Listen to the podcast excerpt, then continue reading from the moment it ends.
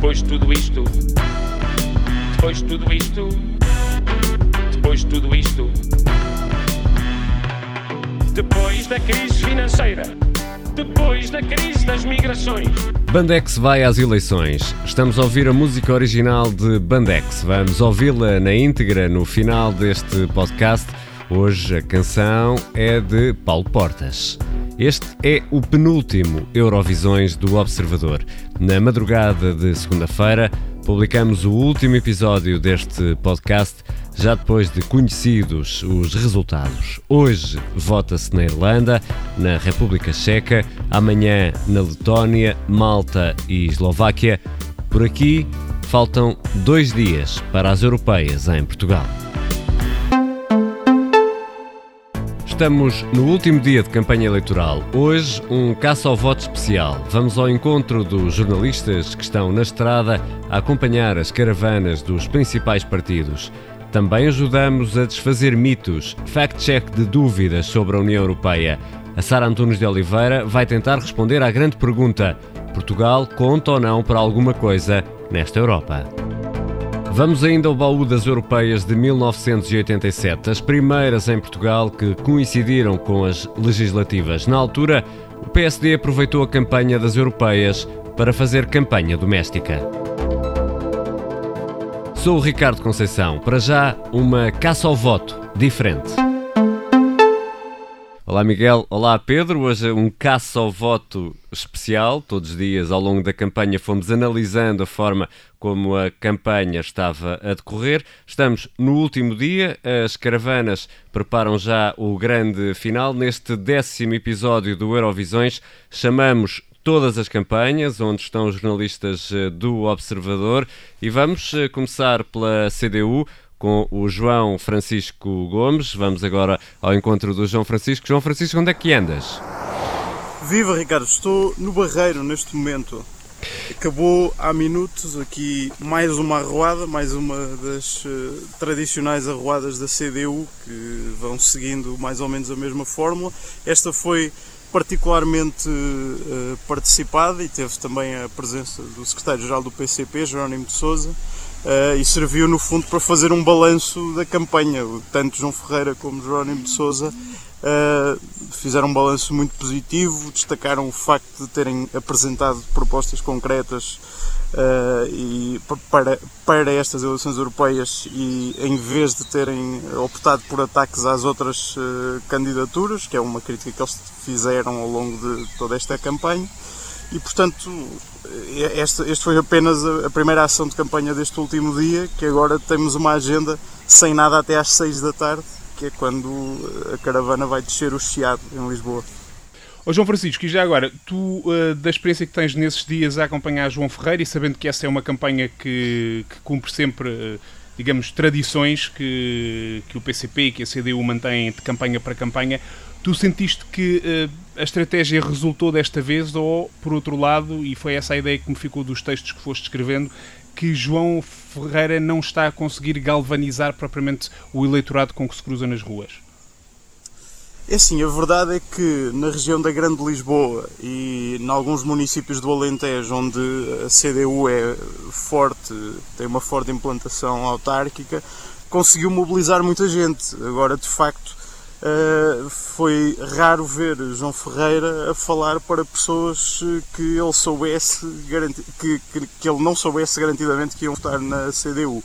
Portanto, isso notou-se muito, por exemplo, ontem, quando na, na passagem pelo norte, uh, as duas arruadas que houve, uma na Maia e outra em Gondomar, mobilizaram muito, muito pouca gente, foram curtas, uma arruada teve 150 metros e uh, entrou em 3 ou 4 cafés e terminou ali com um pequenino discurso com 30 ou 40 pessoas, portanto nota-se que fora da, daqueles locais onde a CDU sabe que vai ter grande apoio, a estratégia, a fórmula habitual destas arruadas e da distribuição de panfletos uh, não parece mobilizar muita gente.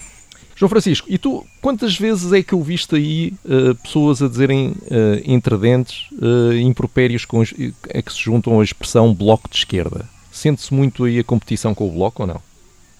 Nem por isso, a verdade é que a campanha da CDU, tanto aquilo que, que João Ferreira tem, tem tentado procurar fazer eh, nos discursos e nas intervenções com os jornalistas, é muito seguido por toda, por toda a caravana. No fundo, o que mais se ouve é um relato daquilo que foi o trabalho dos eurodeputados da CDU, fizemos isto, fizemos, uh, conseguimos o financiamento para a paragem biológica nas pescas, conseguimos uma série de coisas com o nosso contributo no Parlamento Europeu e, portanto, a campanha tem sido muito feita pela positiva nesse, nesse âmbito. João Francisco Gomes, que está a acompanhar a campanha da uh, eh, CDU. Vamos agora ao encontro de outra jornalista uh, do Observador, que também tem estado na estrada, a Rita Diniz, que está a acompanhar a caravana do eh, CDS. Onde andas, Rita?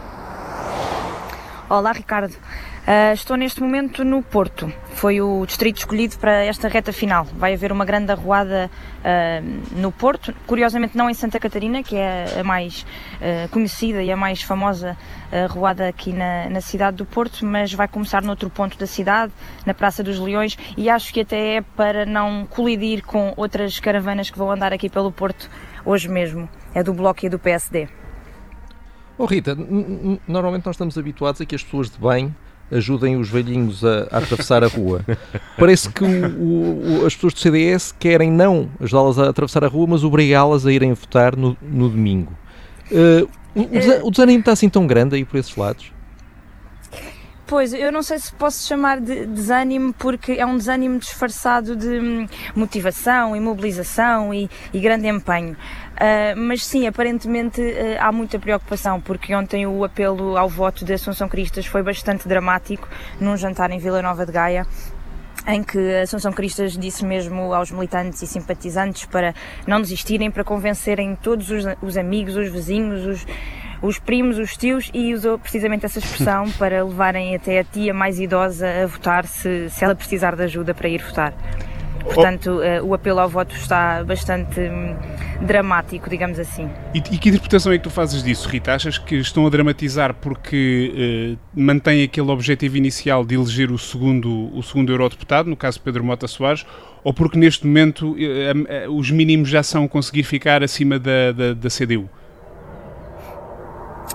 Uh, eu, eu acho que é mesmo por, por, porque puseram uma fasquia muito alta. Portanto, primeiro foi a meta dos dois eurodeputados, uh, depois as sondagens que, que, o CDS diz que não liga, porque historicamente nunca foram muito realistas para eles. Uh, as sondagens não são nada favoráveis, efetivamente, e, e colocam o, o, CDS abaixo até da, da CDU e do, e do Bloco de Esquerda. Por isso, a, a ideia é hum, apontar o mais alto possível. Uh, dramatizar a questão da esquerda e da direita, dizer que um voto na abstenção é neste momento um voto para a extrema esquerda. Por isso eh, é, é um é um ataque muito cerrado à esquerda na, naquela ideia de a direita precisa de força, a direita democrática, a, direita tolerante precisa de força e precisa de ficar à frente da extrema esquerda. Por isso é, é, é um apelo muito dramático nesta lógica da ideologia. Obrigado, Rita, uh, e boa viagem de regresso depois para, para Lisboa. Vamos ao encontro de outro uh, repórter do Observador, José Pedro Mozos, que tem estado a acompanhar o inimigo público número um desta campanha, o Bloco de Esquerda. Olá, Zé Pedro, onde andas? Alô Ricardo, uh, estou em Gaia neste momento. Daqui a pouco Estás vamos para Rita. o Porto onde hum, o Bloco de Esquerda vai fazer uma, uma arruada na Rua de Santa Catarina.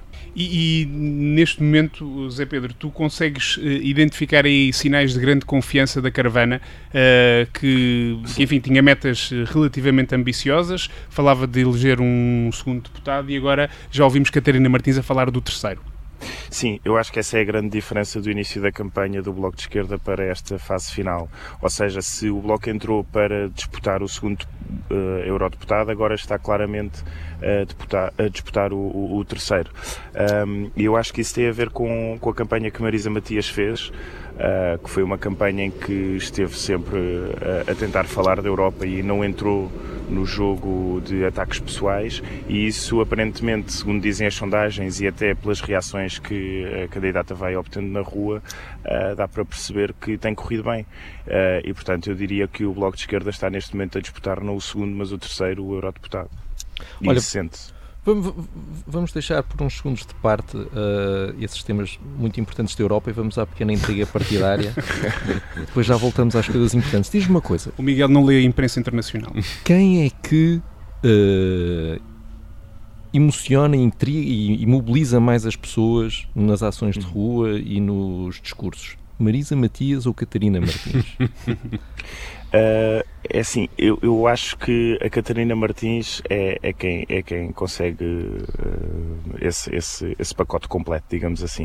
Uh, mas ela tem sido, tem aparecido apenas na, nos comícios, ou seja, deixa a parte da rua para, para Marisa Matias, em que a candidata até é bastante popular.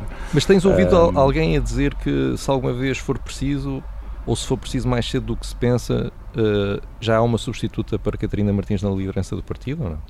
Eu nesta campanha não ouvi isso, mas acho que é, é algo que, que, passa pela cabeça de muita gente quando, quando se vê a empatia que ela às vezes consegue gerar, sobretudo com, com as mulheres, seja nas feiras, seja nas fábricas. Uh, há muita gente que vai voluntariamente ter com, com Marisa Matias para lhe dar uma palavra de força e, portanto, é um capital que ela trazia já de, de, das presidenciais de 2016 e que não sabia em que estado é que estava, mas que por esta recessão que tem tido parece em bom estado e, eventualmente, quem sabe, pode vir a utilizá-lo mais tarde para uma, para uma possível substituição da, da Catarina Martins. Obrigado, Zé Pedro Mozo. Zé Pedro Mozo a acompanhar o Bloco de Esquerda, está em Gaia. Partimos agora ao encontro do Rui Pedro Antunes, que está a acompanhar a caravana do PSD. Rui Pedro, onde é que andas? Olá, Ricardo. Eu gostava de ter uma coisa mais romântica para dizer e se tivessem aqui os rufos dos José Pereiras ou aqueles bombos gigantes, mas estão numa estação de serviço, uh, algures a caminho de Braga. Uh, Sozinho. Já, vida de jornalista. dizer isto porque, uh, para não haver aqui nenhum mal entendido ou, ou na linguagem de Paulo Rangel, um misunderstanding. Miguel. Uh, Diz-me uma coisa, Rui Pedro. Quem, se houver um mau resultado, que é aquilo que indicam as sondagens, Uh, quem é que perde mais? Sabendo nós que Paulo Rangel sempre, sempre teve esta ambição e já, se, já se candidatou a líder do partido, quem é que, quem é que perde mais com uma derrota clara? É, é Paulo Rangel ou, ou Rui Rio? Eu penso que Rui Rio perde mais, uh, por uma circunstância que Paulo Rangel quer ser líder do PSD, mas uh, nem ele sabe bem quando. E, portanto, tem tempo para, para correr atrás do prejuízo. Rui Rio é que vai ter já um grande teste nas legislativas e, portanto, esta derrota será sempre em primeiro lugar aos opositores do Rio, de Rio atribuído ao próprio presidente do partido. E Paulo Rangel aqui sairá um bocadinho mais incólume, embora, por exemplo, o Luís Montenegro pode matar aqui dois coelhos de uma só cajadada. Embora ele também não tenha, uh, neste caso, uh, uma grande moral, no sentido que em janeiro levou com uma grande derrota lá, na tal batalha do impeachment de Rio. Agora, um, eu penso é que o Rui Rio já tem controle de danos porque neste momento está a tentar um, prever um, um, resultado menos positivo, tentar justificar isso perante as pessoas. Ele ontem entrou em várias lojas de lingerie no Chiado e fazendo uso de uma expressão do, do Barroso, Sim. eu acho que ele está a tentar evitar a leitura que o partido vai ficar de tanga. Mas, do ponto eleitoral, oh, está oh, assim mais próximo oh, disso. Oh, e, e, e, daquilo que tu tens eh, vivido, tu, tu achas que esse, esse eventual mau resultado de que já se fala uh, uh, no caso do PSD se atribui mais a Rui Rio ou achas que é o efeito Paulo Rangel que uh, não se viu nesta campanha ou que de certa forma já se esgotou? Eu penso que é as duas coisas. Uh, Paulo Rangel conseguiu ali uma, uma, uma proeza nas sondagens que foi chegar ao, ao empate uh, técnico aqui há umas semanas, se, se as sondagens forem dignas, uh, e depois levou com a crise dos professores, levou com Carlos Moedas a elogiar António Costa, um, ehm, levou com uma série de, levou com um autarca por não ter ido à Pampilhosa da Serra, houve uma série de ataques internos que o prejudicaram. Mas este Rangel também não é o Rangel que puxa pelas bases do PST. Não é aquele Rangel da claustrofobia democrática. Ele podia aqui Uh, ontem tentou, falou ali no ímpeto controleiro e isso acaba sempre muito por mobilizar as pessoas do PSD e até mesmo o eleitorado ao centro costuma cair no PSD, que é a tal ideia de que o PS em determinada altura vai querer tomar controle do Estado Uh, mas ele não conseguiu passar essa ideia. Aquele atirador furtivo Rangel foi um, um Rangelzinho, não foi aquele Rangel que se habitua, que habituou os militantes do PST a ser mais corrosivo. E isso aí também se pode atribuir uh, responsabilidades ao próprio Rangel. Eu acho que tanto um como o outro deve desejar uh, não ter uma votação que seja o pior resultado nacional de sempre do PST. Há muita gente que não sabe, o pior foi do Sá Carneiro em 76, foi 24 3 ou, uma coisa, ou ponto 4, uma coisa desse género, mas andou à, à roda dos 24%, um, e abaixo disso era muito mau. Portanto, aquelas sondagem a pior dá 23%, que deixou assim a, a comitiva um pouco desanimada. Eu acho que eles não acreditam nesse resultado, mas acho que se tiverem os, se mantiverem os mesmos seis, já têm razões para, para cantar a vitória, tendo em conta como estão as coisas atualmente. Rui Pedro Antunes, que está a caminho de Braga, faz boa viagem, Rui Pedro. Obrigado, Ricardo. Um abraço para todos. Um abraço. Partimos agora ao encontro da jornalista do Observador que tem estado a acompanhar a caravana do Partido Socialista, a Rita Tavares. Olá Rita, onde andas? Hoje em Lisboa. Estou neste momento aqui na Praça do Município, que é onde vai acabar eh, o dia de hoje e esta campanha do PS, eh, mas só para estacionar, porque temos que subir isto tudo até lá acima à Cervejaria Trindade, onde o PS faz habitualmente aquele almoço tradicional e depois a descida do Chiado, com os altos dirigentes todos, António Costa, Fernando Medina e, claro, o Pedro Marques também, o candidato do, do partido nestas eleições europeias. Olha, oh Rita, estou aqui a ouvir que puseste os quatro piscas, que é aquilo que nós fazemos quando não queremos que um outro carro bata em nós. Como é? A polícia não está a colaborar muito connosco Pronto. aqui na entrada do parque. Pegando, pegando Eu não ne... quero ficar sem rede. Pegando nesta metáfora automobilística, que é sempre uma coisa bonita, nós nestes últimos dias vimos, começámos a ver muitos choques entre o PS e o Bloco de Esquerda. A percepção que tu tens é que isto agora vai, vai, sempre, vai prolongar-se e piorar até às legislativas ou, ou é mesmo, mesmo só agora até, uh, até domingo e vai ser possível eles continuarem uh, com um bom relacionamento aqui nestes três meses uh, que vão estar no meio de, de, das duas campanhas? Eu acho que não há marcha atrás nos discursos políticos. Quer dizer, neste discurso político de campanha, duvido muito que haja marcha atrás. Que ainda por cima, quando o passo já foi dado também pelo próprio líder do partido e não tinha sido dado nestes três anos e meio. A coisa foi sempre muito comedida e agora. Hum, começou a apontar-se uma diferença que esteve lá sempre, Uh, mas que não foi um problema e agora de repente começou a ser porque se está a falar de europeias. Mas uh, eu acho que é difícil o recuo. Talvez nas legislativas não haja tantos ataques do, do, do, líder do Partido Socialista. Aliás, em 2015 também não houve, não foi ele a fazer os ataques à esquerda, foram mais outros dirigentes do partido. Deixou isso nas mãos de outros dirigentes, como Augusto Santos Silva ou Carlos César. Ele não, não fez muito isso, mas eu acho que não há volta atrás aqui que hum, não diria que também vai crescer mais do que isto, mas que hum, já está feito, não é? Também agora é isso, são três meses, não é assim tanto tempo. Hum, falta ainda negociar a lei bases de, da saúde no Parlamento, mas também já não há mais nada. A Jeringonça, aliás, desmontou-se um bocadinho desde o último Orçamento do Estado. E nesse sentido, Rita, gostava de perguntar uma, uma coisa muito simples. Quem é que esteve de facto a fazer campanha nestas europeias? Foi Pedro Marques ou foi António Costa? Eu ontem à noite tive, estive a contabilizar isso, uh, as vezes que o António Costa apareceu em comício, jantares comício, almoço comício, arruadas, e, e, a coisa é para cima de, vai para cima de uma dezena.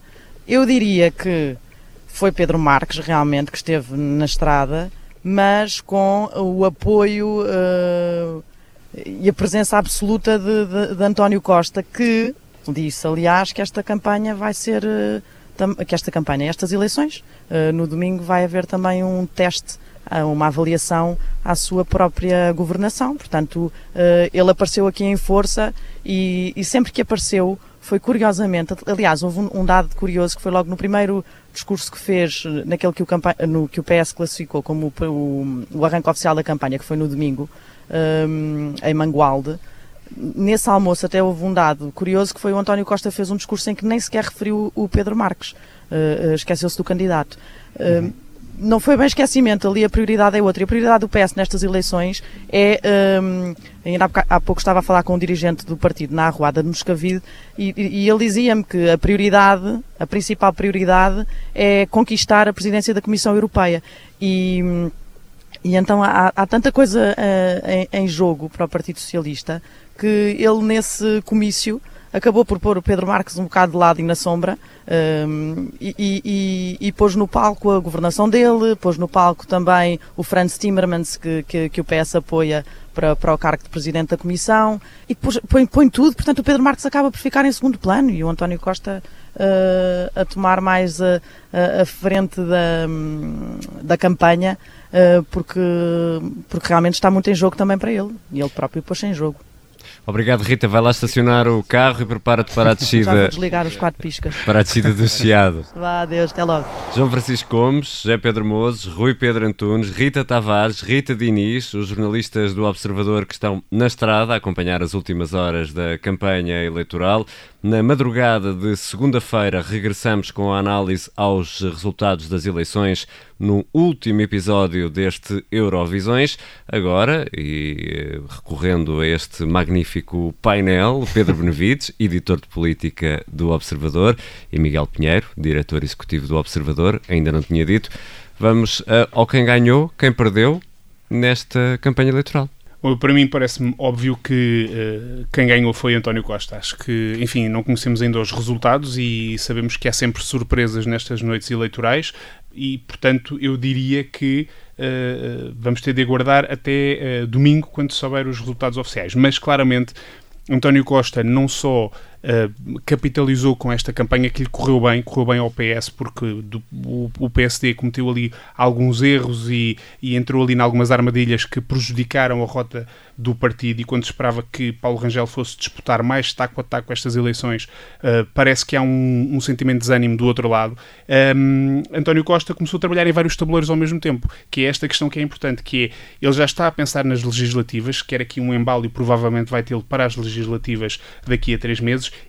e ao mesmo tempo está a trabalhar noutro tabuleiro bastante mais abrangente e bastante mais complicado, diríamos que era complicado há uns tempos, que é uh, dos cargos europeus, inclusivamente da presidência da Comissão Europeia, que uh, se pensava que estaria nas mãos do Partido Popular Europeu, que é a família política a que pertencem o PS e o CDS, e agora os socialistas, com esta estratégia de geringonça, ao contrário que António Costa está a montar uh, lá fora, através dos, dos liberais, pode conseguir fazer um movimento parecido e com isso ganhar também influência e poder a partir de Bruxelas. Portanto, eu acho que, visto uh, esta sexta-feira, António Costa é ganhador.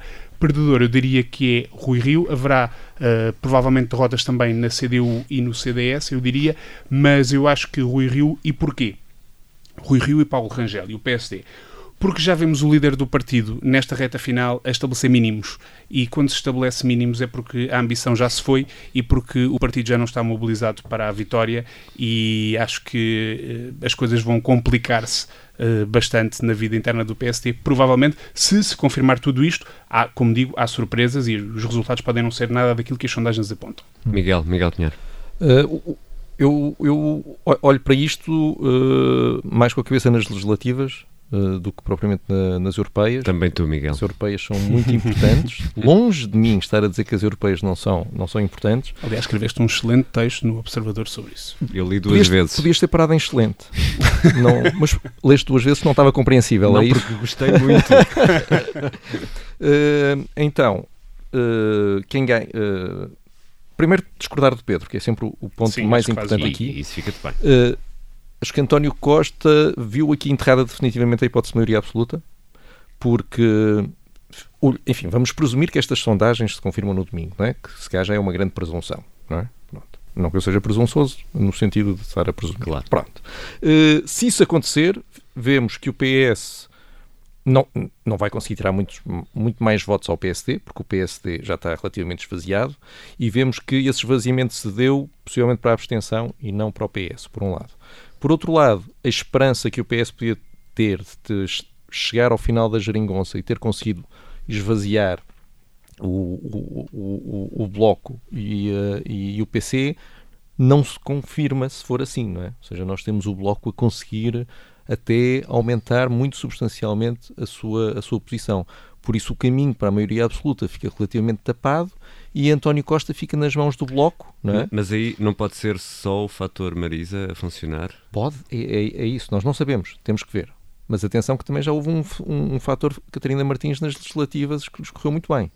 E eu, eu diria que o, fator, o, o, o cenário pesadelo para António Costa é ficar nas mãos do Bloco. Aliás, vimos isso na Câmara de Lisboa.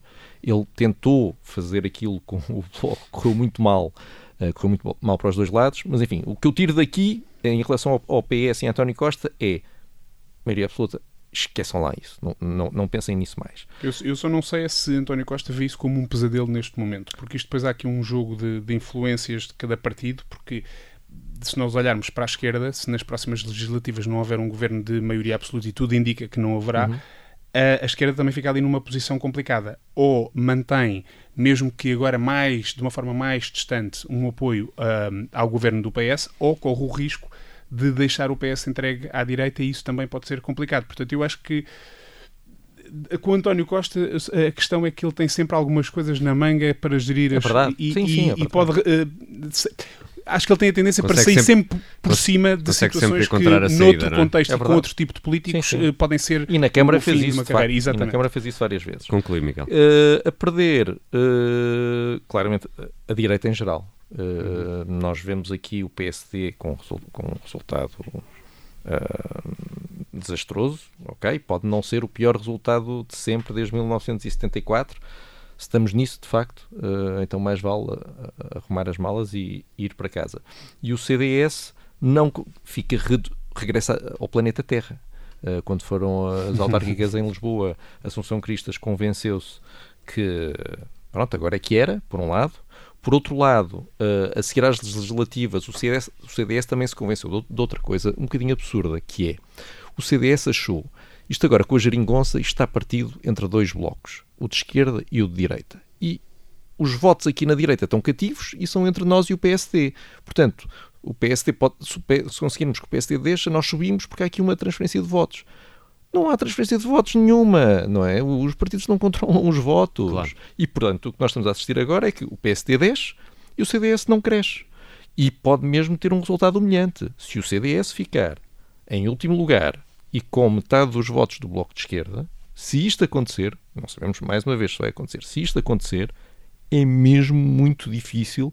Estamos todos a olhar para os problemas da liderança de Rui Rio e acho que muito rapidamente vamos começar a olhar para os problemas de liderança da Assunção Cristas. Só para terminar, não uh, menorizar o efeito do CDS nas sondagens, que certo. tendencialmente é sempre uh, claro, subvalorizado. Claro, claro, Vamos ver. Se, isto, tudo isto é com muitos ses, não é? Portanto, agora não venham no domingo uh, a tirar-nos com, com este podcast à cara e a dizer que isto foi tudo disparate. Era estou a tirar notas, era isso, já. era isso que eu ia dizer, porque uh, no próximo podcast, e quem depois for ouvir os podcasts seguidos poderá uh, avaliar. Não, isso não vale. Vamos na madrugada de segunda-feira publicar o último uh, Eurovisões, já depois de termos uma noção mais concreta dos uh, resultados uh, eleitorais. Vamos ter um caça ao voto especial nesse Eurovisões, também ele especial.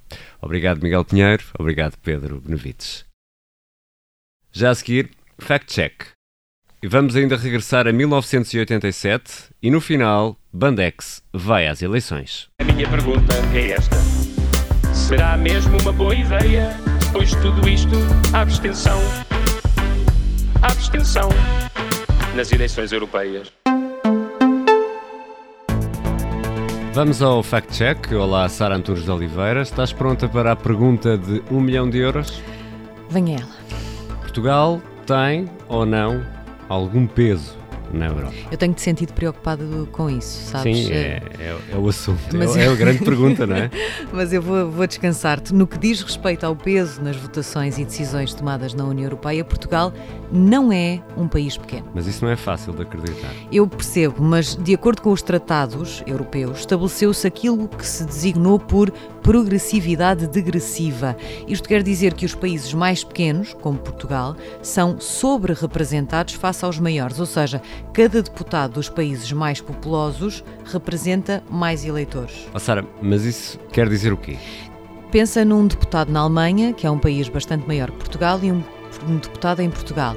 Esse deputado alemão, em comparação com o português, ele vai representar muito mais pessoas na Alemanha do que propriamente o português.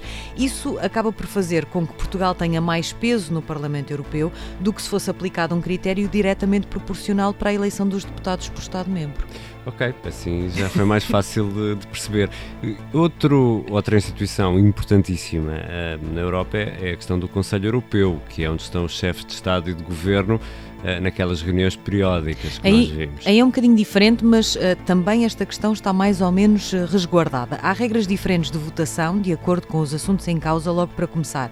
Em alguns casos pode ser exigida unanimidade, maioria qualificada, que é cerca de 70% dos votos, ou então maioria simples para decidir. Mas aí os Estados-membros de maior dimensão têm mais peso, ou não?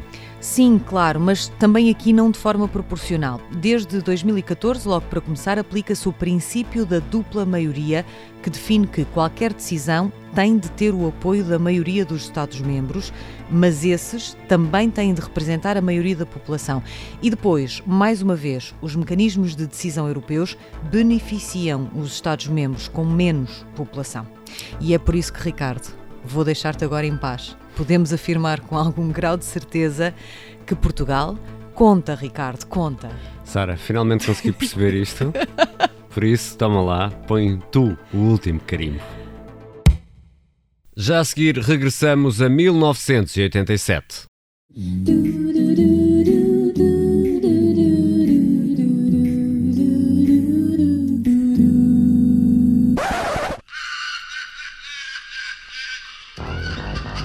O Inventor dos Heróis do Mar é um dos últimos sucessos da banda portuguesa em 1987. Rodava nas rádios e nas cassetes.